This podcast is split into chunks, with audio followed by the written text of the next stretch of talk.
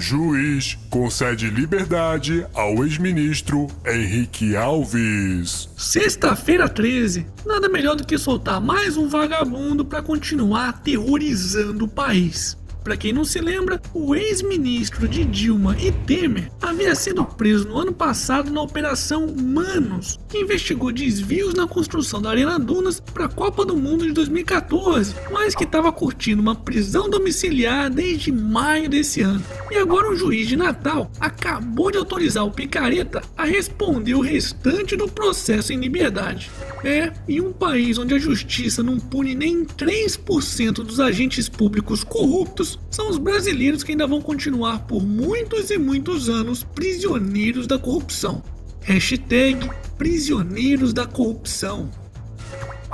Câmara do Rio rejeita pedido de impeachment de Crivella. E mais uma vitória da religião e da corrupção no país da picaretagem, pois o prefeito do Rio de Janeiro, Marcelo Crivella, conseguiu evitar a abertura de um processo de impeachment nessa semana contra ele. Aliás, eu nem vou dizer quem foi que se absteve dessa votação para não ser acusado depois de passar pano para corrupto. Bom, mas voltando ao Crivella, para quem não sabe, ele está sendo acusado de oferecer facilidades a pastores de sua igreja que queriam angariar fiéis furando a fila nas cirurgias de catarata e varizes pelo SUS. Aliás, ele ofereceu também uma ajudinha para resolver problemas com o IPTU. Tá de sacanagem, né? E depois esses aí são os mesmos que se utilizam de Deus para pagarem de bom moço. Mas apesar de ter comprado, quer dizer, se safado do impeachment na Câmara, Crivella ainda terá que enfrentar uma comissão parlamentar de inquérito, ou seja, uma CPI, já que vereadores da oposição conseguiram as assinaturas necessárias para criar CPIs contra ele. Mas mesmo que essas CPIs realmente sejam instauradas, a gente já sabe que isso não vai dar em nada, né? Hashtag Estado laico de cu é rola. Momento.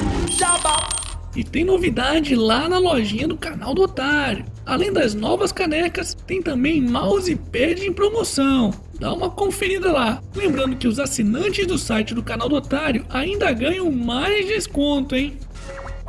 Mesmo com prejuízo, Eletrobras pagou participação nos lucros a funcionários, aponta CGU. Acredite se quiser, mesmo com prejuízos bilionários, a Eletrobras distribuiu 75 milhões de reais de participação nos lucros aos seus funcionários. Tá de sacanagem, né?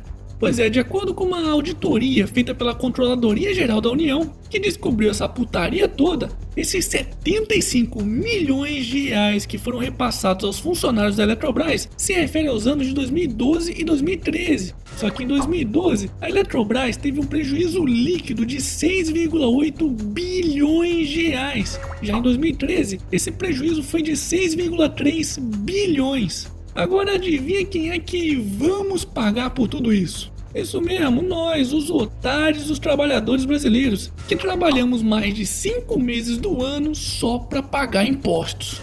Tá vendo? É por essas e outras que eu sempre digo: tem que privatizar é tudo. Pois é só através da privatização e da abertura do mercado para concorrência que conseguiremos ter serviços mais eficientes, baratos e sem mamadores do Estado para nos parasitar. Aliás, por falar em mamadores do Estado, não é à toa que estão tentando impedir de todas as formas possíveis a privatização dessa porcaria. Pois além de descobrirem todas as falcatruas que ainda existem dentro da Eletrobras, muita gente vai acabar perdendo essa boquinha. Hashtag privatiza tudo. E para finalizarmos essa edição, Rússia. França e Croácia fazem final inédita.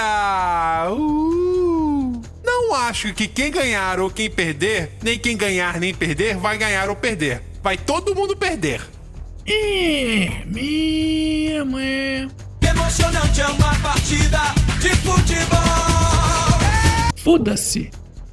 E esse foi mais um Otário News com as principais notícias do dia. E aí, curtiu? Então se inscreve nessa bagaça, mas verifica se tá inscrito mesmo, porque esse YouTube tá foda e regaceira bem regaçada nesse like. Ah, e não se esqueça de conferir os novos produtos lá na lojinha do canal do Otário. Basta clicar nessa imagem do otarinho que tá aparecendo aqui na tela. E semana que vem, quem sabe, tem mais.